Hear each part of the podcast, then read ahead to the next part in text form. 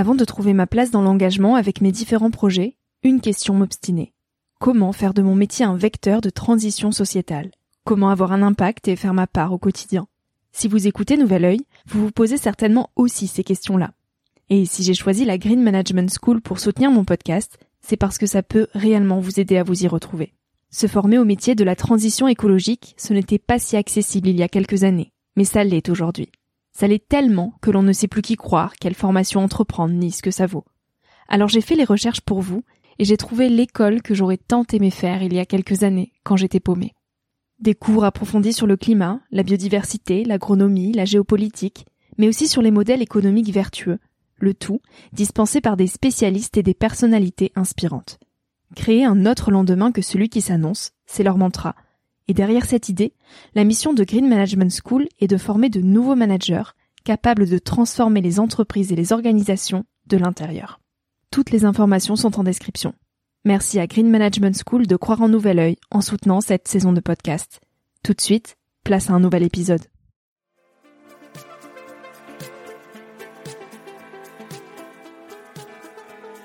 Bienvenue sur Nouvel Oeil, le podcast pour ma génération, les millennials.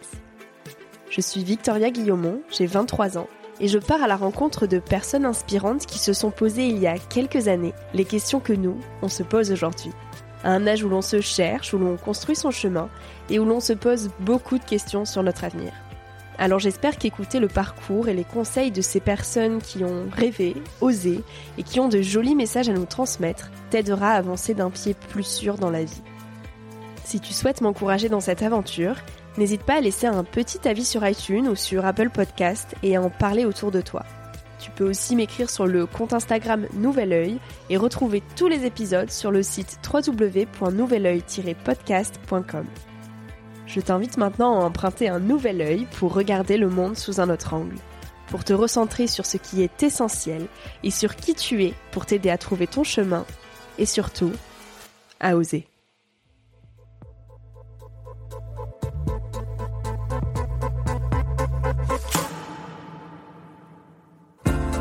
Un jeune ne doit pas se faire embobiner la tête par le fric, la position sociale et tout ça. C'est le cœur qui compte d'abord. On ne voit bien qu'avec les yeux du cœur. Il faut développer ces yeux-là. Un jeune, il doit vivre ce qu'il a envie de vivre. Alors, ça ne veut pas dire pas aller à l'école, il faut mieux avoir un bagage que pas. Mais il ne faut pas se faire enfermer la tête et scléroser la tête parce qu'à la fin, ça devient un canon, on ne sort plus puis on ne réfléchit plus. Un gars qui a envie de sculpter, bah, qu'il sculpte.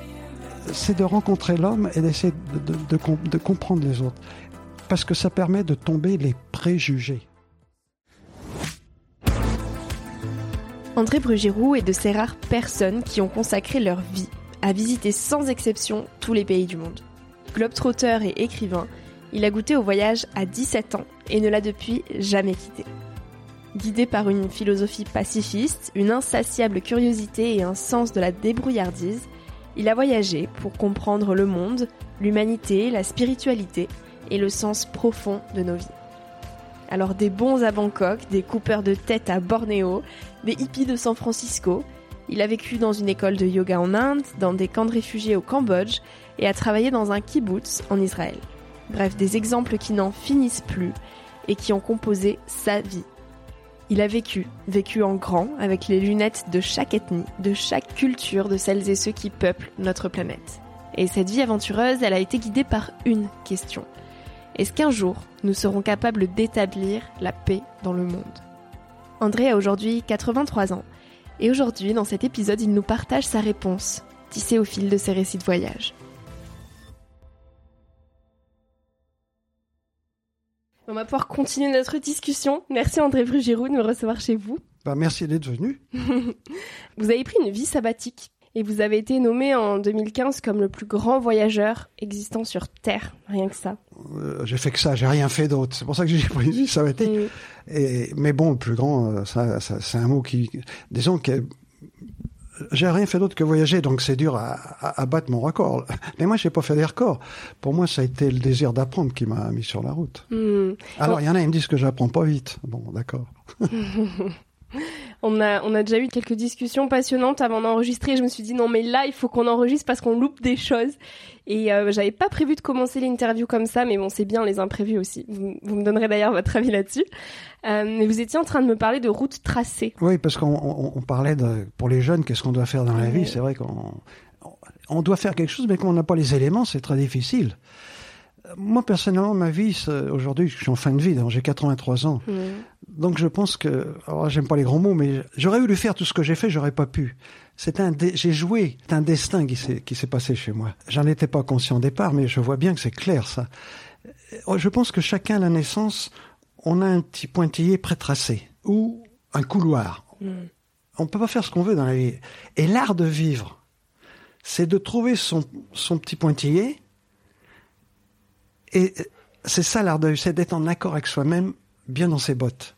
Moi, personnellement, au début, quand je voyageais, euh, j'allais à travers le monde, c'était pas une vie banale, mais je savais que j'étais en accord avec moi-même, donc c'était bien. Parce que si on n'est pas en accord avec soi-même, ça grésille, on se sent pas bien. Alors, il faut trouver ce pointillé. Il y en a qui le trouvent pas. Comment on le trouve? Bah, il faut être ouvert, disponible, je sais pas. En tout cas, c'est l'art de vivre, c'est de le trouver. Mais non seulement ça, une fois qu'on l'a trouvé, ce pourquoi on est fait sur Terre, on a chacun son rôle. C'est ça qu'il faut trouver. ensuite, il faut le marcher, ce qui n'est pas facile non plus. Mais dans mon cas, moi, j'étais mis par la, je reviens à la main du destin, par sur mon pointillé. J'ai jamais quitté mon pointillé. J'étais heureux. L'important dans la vie, le succès dans la vie, c'est d'être heureux. Point. Il n'y a pas, a pas d'autres critères d'être heureux. Mais chacun son truc. L'important, c'est d'être en accord avec soi-même. Alors, il y, en a qui doivent bouger, d'autres qui doivent rester. C'est comme dans le corps humain. Si tout bougeait comme le sang, ça, ça tiendrait pas debout. Mais si tout était, si tout était rigide comme des os, euh, ça marchera pas non plus. Donc, il faut les. Euh, c'est la variété, la diversité qui fait la, la société, la, et chacun son truc. Et vous, ce pointillé, c'est quand que vous avez commencé à le découvrir? Vous avez commencé à voyager à 17 ans? Est-ce que, est-ce que ce pointillé, vous le, vous passionnait déjà avant Ce goût du voyage, il était là bien avant? Non. Euh, c'est-à-dire, mon père qui est un paysan exilé, un paysan d'Auvergne, de la Haute-Loire, qui est exilé en région parisienne où je suis né, est jamais sorti du jardin. Dans, dans mes livres, j'ai écrit que son horizon s'arrêtait au bout du jardin. Chacun le sien. Mais hmm. Mais c'était pas mes aspirations. Par contre, ma mère, euh, qui était aussi d'Auvergne, mais qui était, qui avait voyagé un peu, elle m'a dit, profites-en tant que tu peux quand je suis parti. Et je, je pensais pas, moi, je, fils d'ouvrier, de paysan, euh, pas d'argent à la maison, puis je suis parti, je pas, je vais au vieux schnock, mais dans les, quand je suis parti en 55, il faut quand même se resituer. Il n'y avait pas le renseignement. Le père du guide du routard venait de naître. Mmh. On n'avait pas de téléphone à la maison. Alors, je parle pas de la télé. Il y en a qui me disent, ah, mais comment, vous n'avez pas de télé, comment vous faisiez? C'est une époque qu'on peut plus imaginer. Il y avait, j'avais donc pas d'enseignement et l'autre problème c'est que j'ai pas d'argent. Donc j'ai obéi à cette espèce de destin. Je me, c'était pas clair. Donc à 17 ans, quand je suis parti, la première chose que je voulais faire, c'était apprendre l'anglais. Alors, parlons pas de l'école, parce qu'au bout de 7 ans d'école en anglais, je vais en Écosse, le premier jour, je comprenais même pas good morning. Bonjour. J'arrivais pas à faire comprendre à l'autre. Il s'est trouvé que, parce qu'il y a aussi un facteur chance chez moi. C'est, d'ailleurs, si je suis encore vivant, c'est un miracle total avec tout ce qui m'est arrivé. C'est un miracle, c'est incroyable. Mais euh, le, facteur chance, ça c'est autre chose, c'est parce que, alors ça va faire sourire, mais en, astrologie, j'ai mon Jupiter, qui est le facteur chance, qui est placé dans la maison des difficultés. Il est au mm. bon endroit. Et à l'ascendant au, point fort chez moi. Donc je sais que je suis comme un chat qu'on lance en l'air, je retombe toujours sur mes pattes. Je l'ai constaté au fur et à mesure, bien sûr. Alors ça donne de la confiance en soi, ça aussi.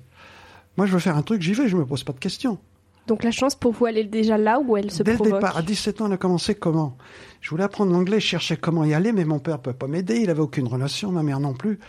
Et l'école hôtelière de Paris, en 1955, pour la première fois de son existence, organisait un stage à l'étranger. Mm. Parce qu'à l'école hôtelière, on avait un stage chaque année. Première année, le stage de salle de, le salle, service de salle. Deuxième année, cuisine. Et troisième année, la réception. Donc, je devais aller en réception.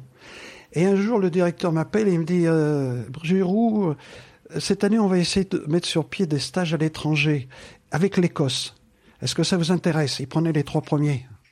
Oh, je dis oui, oui, oui, allez-y. Il dit oui, mais c'est pas sûr. Et si ça marche pas, au lieu d'aller faire un stage à l'hôtel, euh, un hôtel de luxe à Paris, vous allez vous retrouver éplucher des pommes de terre au fond, au fin fond de la Bretagne. Mettez-moi sur la liste. Ça a marché. Premier coup de peau. J'ai pas dit à papa bisous bisous, je reviens dans 18 ans. Mais c'est ce qui s'est produit.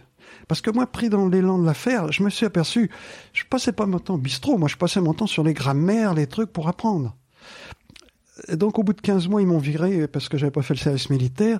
J'ai essayé d'aller en Irlande pour continuer l'anglais, mais là, tous les Irlandais se sauvaient, ils avaient plus de pommes de terre à manger, ils partaient aux États-Unis. Finalement, j'ai dit, je vais apprendre l'espagnol. J'ai été me parachuter en Espagne.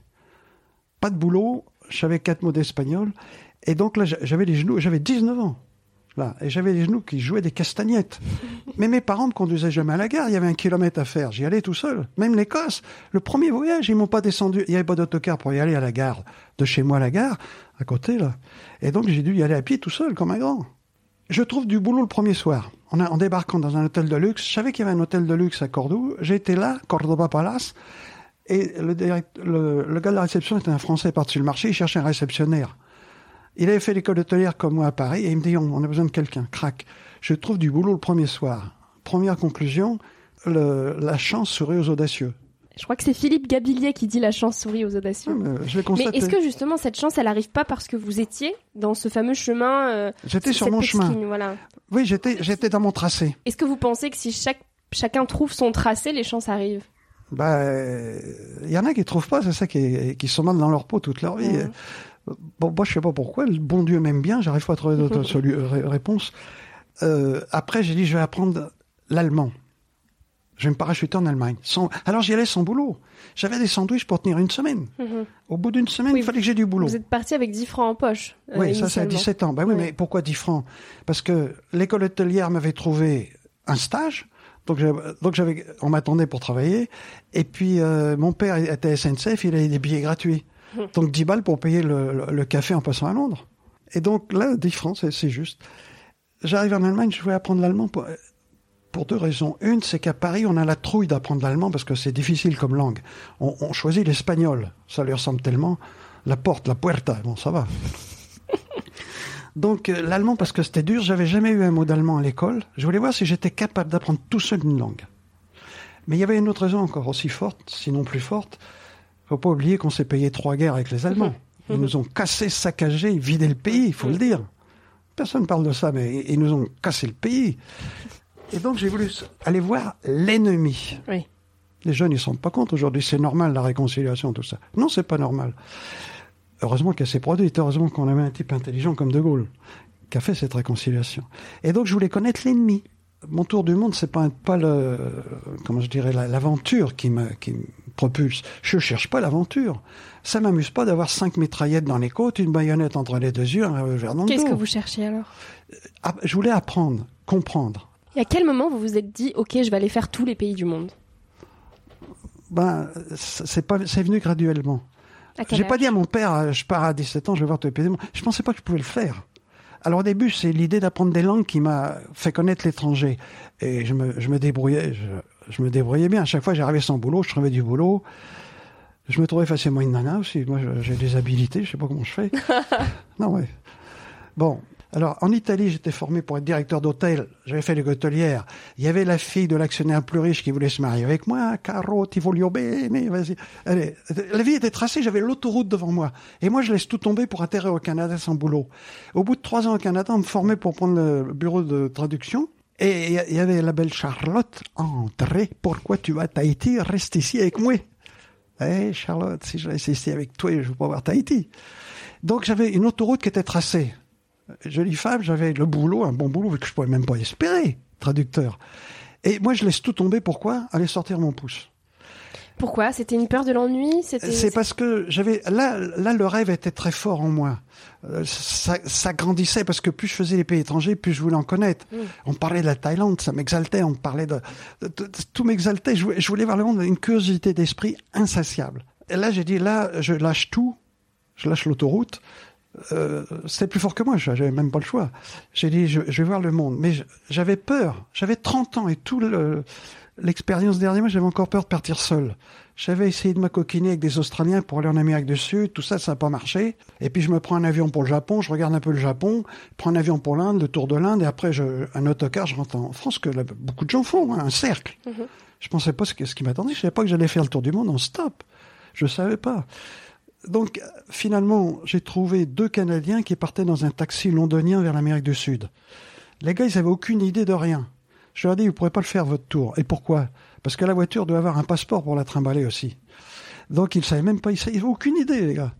Alors bon, ils ont fait leur permis et je suis parti avec eux. Ils cherchaient un troisième.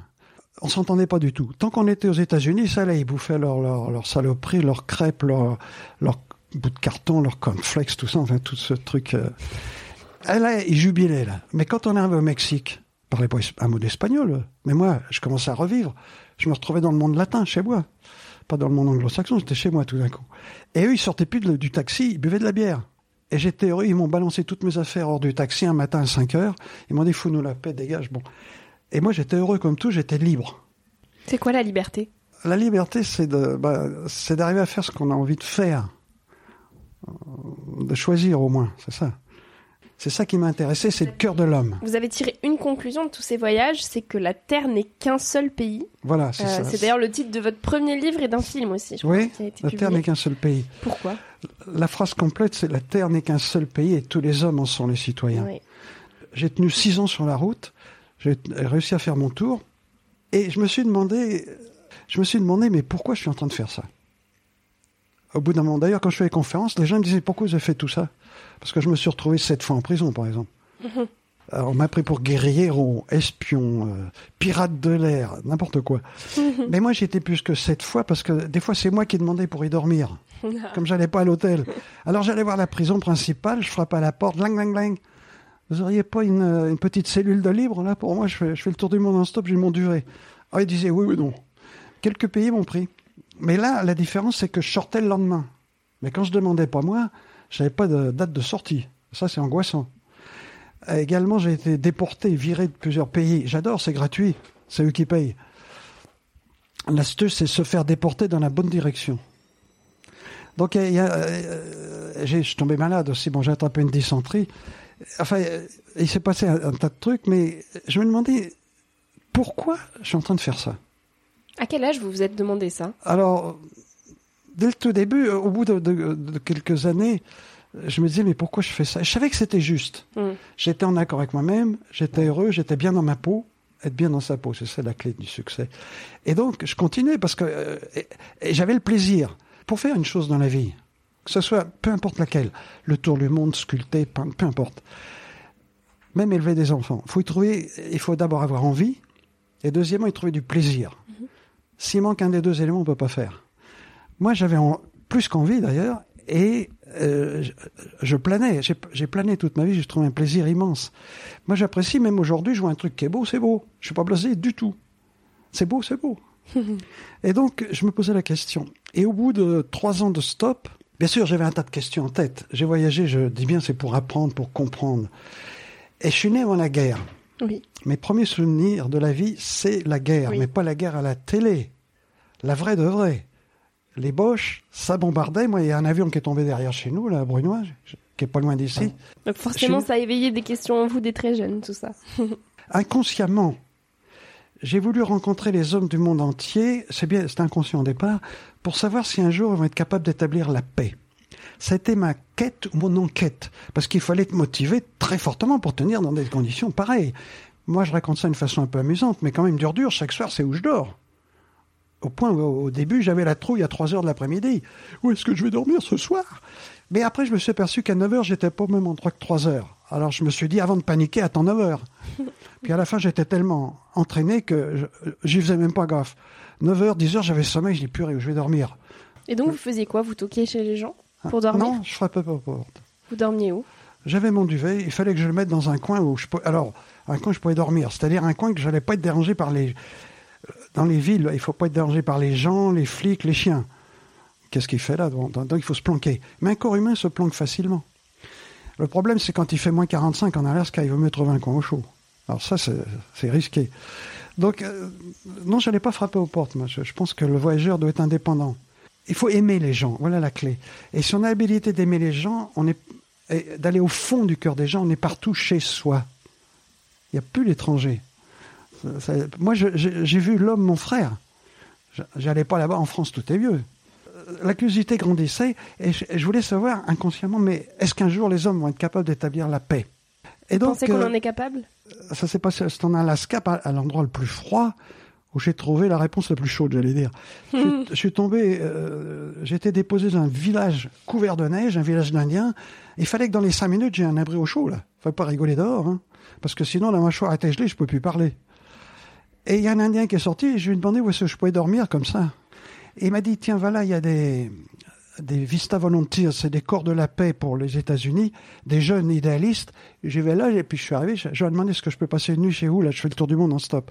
Ah, pas de problème, rentre. Puis ils m'ont dit, on ne sera pas là ce soir, on va à une réunion Baha'i. Baha'i.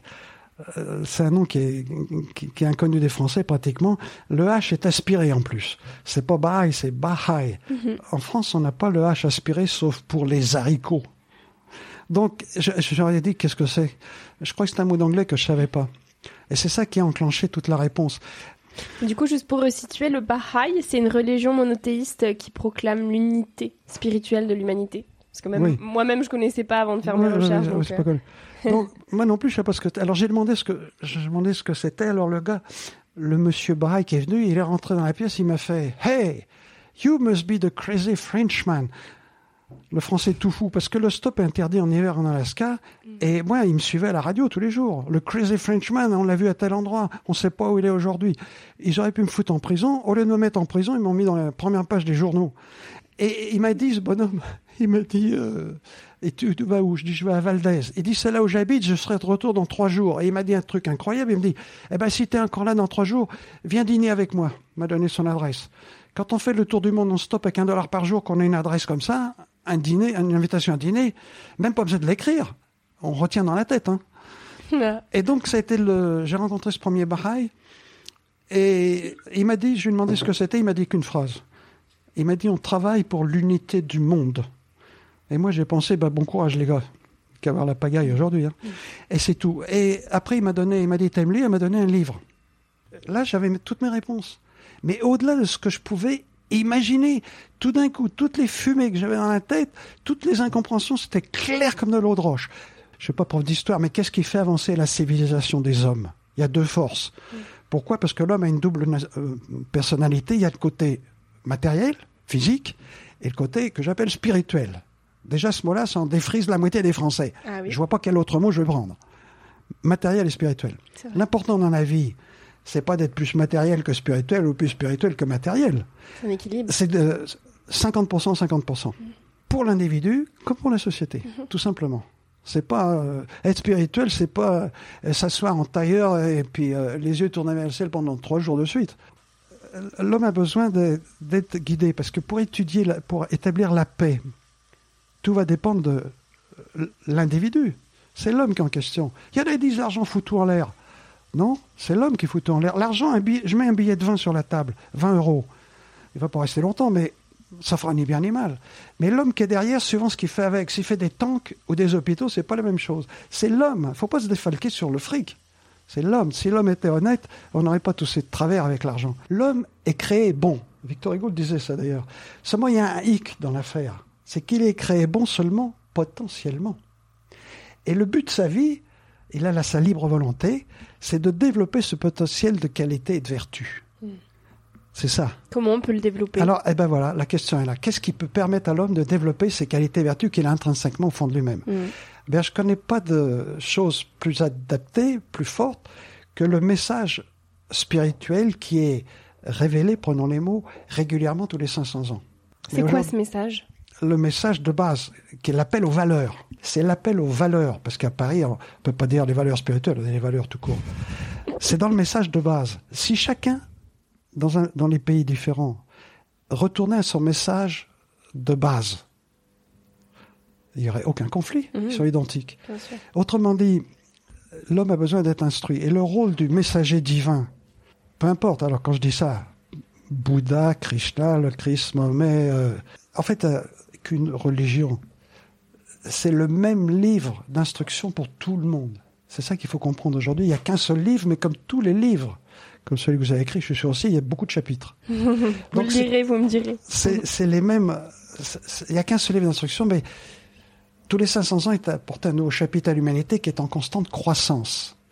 Les valeurs expliquées par la révélation Baha'i qui a eu lieu en Perse au 19e siècle, il n'y a rien de nouveau, ça a déjà été dit. Donc on va pas tomber des nues, on va pas tomber sur le derche. On les a déjà eus. Mais ce qui est intéressant dedans, c'est que pour la première fois, on a le mode d'emploi. Comment appliquer ça? Aimez-vous les uns les autres? Parce que même si c'est la plus belle phrase du monde, si elle reste en l'air, elle ne fait pas avancer la civilisation. Mais là, pour la première fois, parce que tout est expliqué pour esprit adulte. Il n'y a plus de fumée dans les têtes, plus de tout ça est clair. Et on a le mode d'emploi. Comment s'aimer les uns les autres Et alors comment? Bon, il faut se plonger dans ses écrits, je ne vais pas entrer là-dedans, mais un plan administratif mondial pratique pour gérer cette terre comme un seul pays, comme une seule entité politique. Pas beau ça? C'était farfelu au 19e siècle, on était chacun dans notre coin, ça servait à rien, mais aujourd'hui, qui va nier cette nécessité, ce qui a changé par rapport au 19e siècle, c'est qu'aujourd'hui, il n'y a plus de distance. Mmh. Avant, on était chacun dans notre coin, maintenant, on est tous dans le même bateau. Vrai. La Terre n'est qu'un seul pays. C'est de donner les moyens d'abord, créer l'individu dont on a besoin. Pour faire la paix, il faudra des hommes de paix. Mmh. On va pas faire la paix avec des excités de Parisiens qui voient que le feu est rouge, ça passe au vert, si on démarre pas, on risque un coup de couteau. Non. Il faut déjà une cellule saine. Donc, première chose, c'est de se changer soi-même, si on veut changer le monde. Ça, je ne peux pas être plus d'accord que. C'est pas. on, va, va pas changer le monde, mais si on change soi-même, prendre alors ça demande un effort. Il n'y a pas de miracle là-dedans. Et là, de, demander un effort, s'améliorer, tout ça, ça intéresse personne. Mais alors notre humanité, vous l'imaginez comment dans 20 ans? Bon, alors, la paix se fera parce que au moins on a un plan, mais pas un plan d'inspiration humaine. C'est l'inspiration, il faut prendre les mots, divine. Il faut pas rêver. La paix se fera pas par idéal, bon sens et intelligence. Il y en a plus. C'est les événements qui vont nous coincer. Et je regrette de dire, mais ça va faire plaisir à certains qui me prennent pour un utopiste, c'est que dans l'immédiat, on va pas vers la paix, on va dans le mur. Oui. On court à une catastrophe comme jamais on aurait eu. Alors, le Covid, c'est bien gentil, mais à mon avis, ça, c'est le hors-d'œuvre. Bien sûr, il y aura bien pire. C'est le hors-d'œuvre.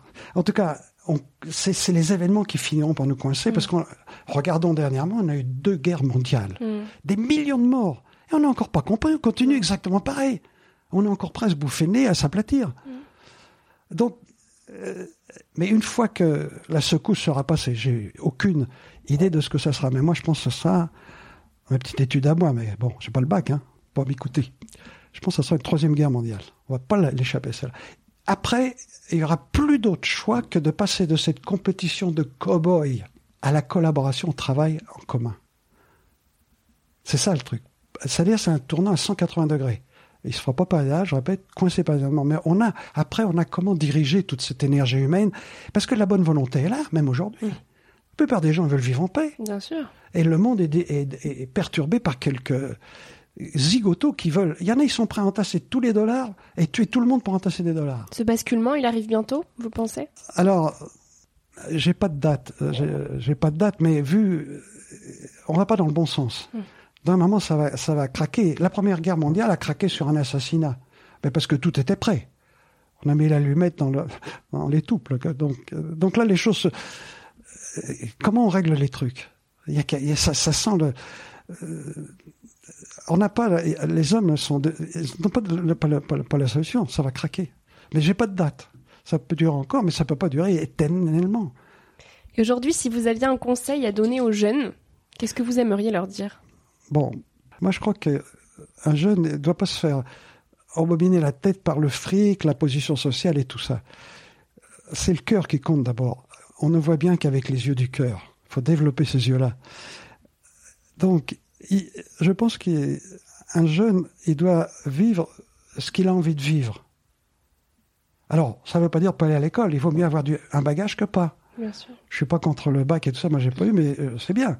Mais il faut pas se faire enfermer la tête et scléroser la tête parce qu'à la fin ça devient un cas dont on ne sort plus puis on réfléchit plus. Mm. Parce que c'est grave aussi comme ils enseignent. Donc il faut avoir un bagage. Bon. Mais ensuite, voyager, est-ce que c'est important? Oui et non. L'important, je dis, c'est d'être un gars qui a envie de sculpter, bah, qui sculpte. Il y a des gens, ils sont heureux sans bouger. Donc c'est ça, il, faut des qui bougent et des qui bougent pas.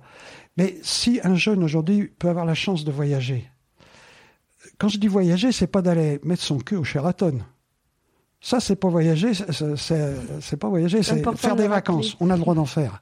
Moi, bon, c'est de rencontrer l'homme et d'essayer de, de, de, de, comprendre les autres. Parce que ça permet de tomber les préjugés. Mm. Première chose, se débarrasser des préjugés, juger avant. Donc, je vois pas à quoi ça sert de voyager comme ça. Non, celui qui va le cœur ouvert et qui veut comprendre et aimer, il s'agit d'aimer les autres pour que ça marche le voyage. C'est simple. Eh ben, il va s'enrichir à une façon qu'il peut même pas imaginer. Deuxièmement, euh, moi, je, le dis sincèrement, mais on est libre. Moi, le premier, je suis libre. J'aime pas qu'on me casse les pieds. Mais ceux qui cherchent vraiment, qui ont des questions de fond sur la vie, comment faire pour soi-même, pour la société, je pense que ces écrits Baha'i donnent des réponses pour adultes et claires. C'est pas du tarabiscotage. Personnellement, j'ai pas trouvé de meilleure réponse. Si j'en trouve une meilleure, je cours le dire tout de suite. Mais euh, ça, c'est même assez euh, moi-même, j'étais étonné de, je suis pas parti pour ça, mais et là, quand j'ai compris, au bout de trois ans, j'ai découvert ça, j'ai compris pourquoi je voyageais. J'ai dit ah voilà pourquoi j'étais sur la route. C'était pour, pour trouver des réponses quoi, et je les ai trouvées là personnellement. Maintenant, j'ai pas trouvé d'autres trucs qui pouvaient comparer à ça. Le bonheur, c'est quoi pour vous? Le bonheur, c'est d'être ben, en accord avec soi-même. De, de c'est ça, c'est ça le bonheur. On, est bien dans sa peau, on est en accord avec soi-même moi, je suis heureux. Je pense que j'ai réussi ma vie dans ce sens-là. Maintenant, il y a autre chose dans la vie que j'ai constaté. Je pense qu'on est un peu comme des, marionnettes. On agite les bras et les jambes, tout content. on s'excite. Mais en fait, on tire pas les ficelles. C'est pas nous qui tirons les ficelles. C'est ça qu'il faut comprendre. Je pense pas qu'on tire les ficelles. Moi, j'aurais voulu faire ce que j'ai fait, je ne l'aurais jamais fait. Les jeunes, pour s'exprimer, la plupart, ils font pétarader la mobilette, il faut qu'ils braillent un peu. Euh, bon. bon. Ou qu'ils fassent des stories sur les réseaux sociaux. Ah, elle se coupe les cheveux en zazou avec une crête verte. c'est pas les cheveux qui comptent, c'est ce qui est en dessous, à mon avis, mais bon, passons. Ils sont libres, en tout cas. Mais le, ces jeunes aux États-Unis, ils se sont dit, mais le but de la vie, ça ne peut pas être la grosse bagnole et entasser des dollars. Il doit y avoir autre chose. Eh Donc ils cherchaient des valeurs spirituelles. Et c'était magnifique. Et ils se sont dit, et, dit euh, les blancs, les noirs, les jaunes, qu'il n'y a qu'une espèce humaine. Il n'y a pas de différence au fond du cœur des gens, aucune. Et les différences, c'est pour la beauté. Si on met un jardin qu'avec la même fleur, même si c'est des roses, c'est monotone, c'est intenable. Si on met des fleurs différentes, le jardin est magnifique. Donc on est, les, les fleurs se battent pas entre elles en plus. Elles sont plus intelligentes que les hommes. Hein.